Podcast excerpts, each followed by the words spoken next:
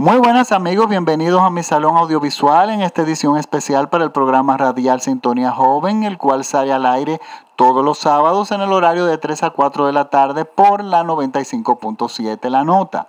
Esta semana les traigo una recomendación de la plataforma de Netflix y es una película clásica que está estupendamente restaurada. El nombre de la película es Érase una vez en el oeste. El título original en inglés es Once Upon a Time in the West, pero lo pueden encontrar en el buscador como Érase una vez en el oeste. Es una película que está protagonizada por Charles Bronson, Henry Fonda, Claudia Cardinale y Jason Roberts. Está dirigida por el italiano Sergio Leone.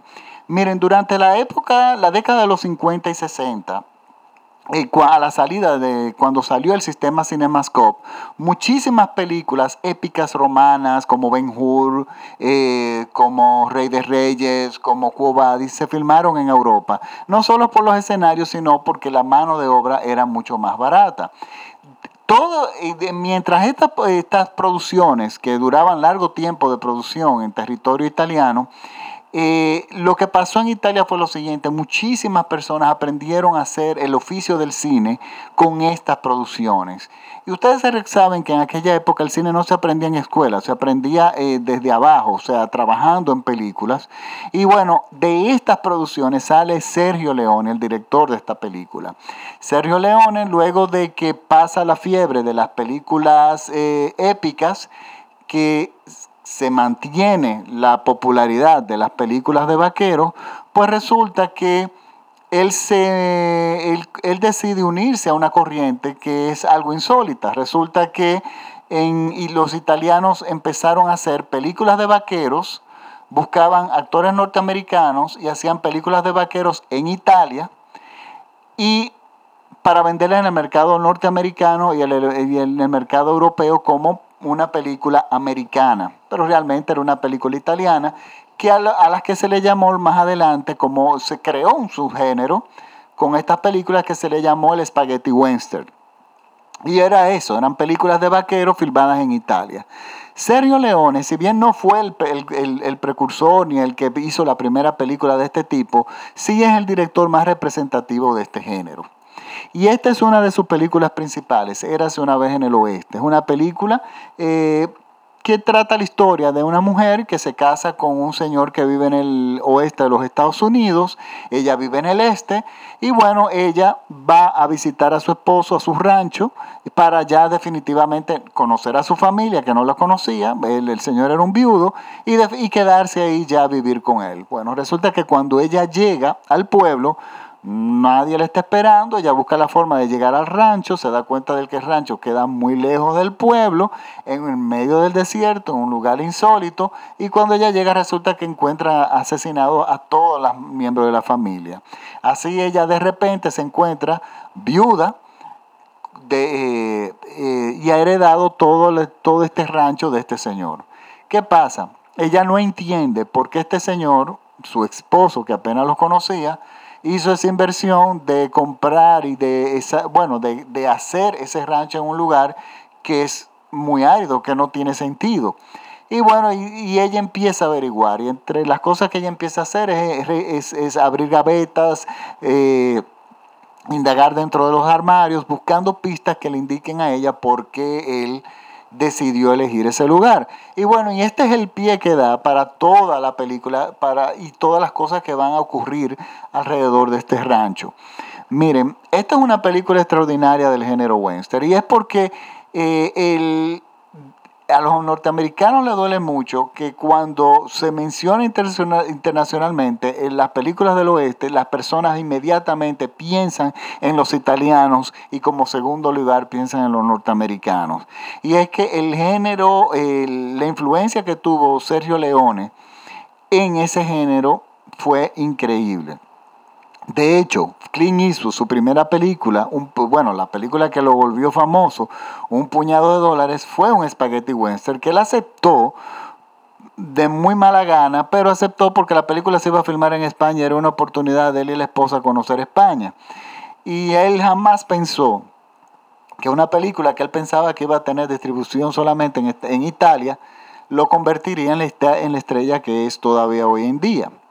Pues es mi recomendación de la semana. Si a ustedes les, gustan las películas de vaquero, no quiero entrar en más detalles, salvo que Sergio Leone trata las películas de vaqueros de una forma totalmente diferente a como usted puede que esté acostumbrado. Y es que a mí me gusta mucho más. Él le da una profundidad a los protagonistas que no se lo da el cine norteamericano. Son eh, eh, los protagonistas tienen una complejidad psicológica sumamente interesante.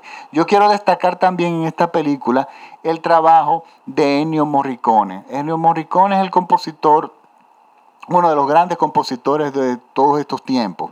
Y esta película tiene más de, hace más de 50 años y todavía Ennio Morricone sigue haciendo música y sigue haciendo música muy buena. Y muy buena, no, extraordinaria. De hecho, la música de esta película, de Érase una vez en el oeste, eh, se toca normalmente en los repertorios de las salas de conciertos clásicos.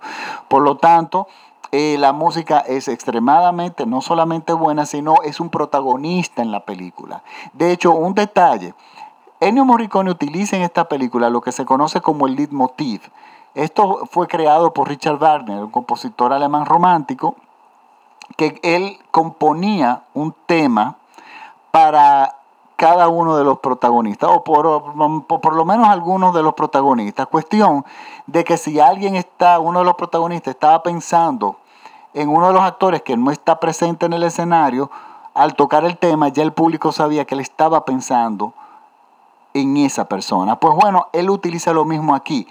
Eh, Ennio Morricone le dedica un tema a cada uno de los actores y, por ejemplo nosotros vemos en el horizonte que se acerca un jinete, un caballo, no vemos quién es, no distinguimos quién es, pero cuando oímos el tema sabemos quién es. O sea, ah, este es el, este está el actor. Y eso funciona maravillosamente bien en esta película.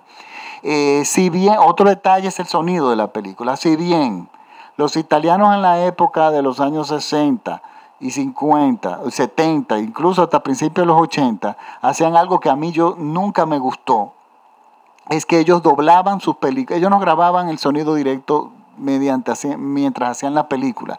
Ellos lo que hacían era que lo doblaban, doblaban las voces en un estudio. Eso, mm, todas las películas de Fellini son así. Y eso a mí es el único aspecto de la película de Fellini que yo aborrezco. Y aquí los vemos, ¿eh? porque tenemos, tenemos que estar claros. El mismo problema yo lo encuentro aquí, pero el, lo que es la sonorización de la película, no los diálogos, sino la sonorización, señores, es impecable. Es impecable, es otro protagonista aparte eh, junto con Ennio Morricone. Por lo tanto, es mi recomendación de la semana. Y recuerden seguirme en mis redes, en el Salón Audiovisual de Francis Poe. Mis podcasts lo pueden encontrar en cualquier sitio. Me buscan como el ponen en Google el Salón Audiovisual de Francis Poe y eligen en cuál de las plataformas me quieren escuchar, ya sea en iTunes, en TuneIn, en SoundCloud, en iVoox.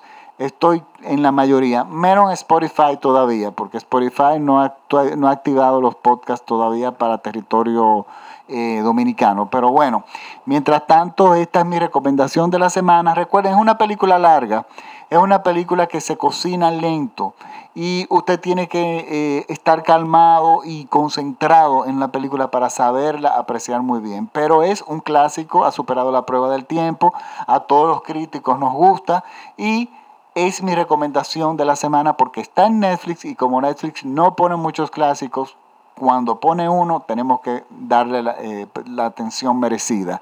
Por lo tanto, recuerden, me pueden seguir en Twitter como arroba Francis o en Instagram también como arroba Y nos vemos aquí en la próxima semana en mi salón audiovisual con otra recomendación de, eh, de películas en plataformas digitales. Chao.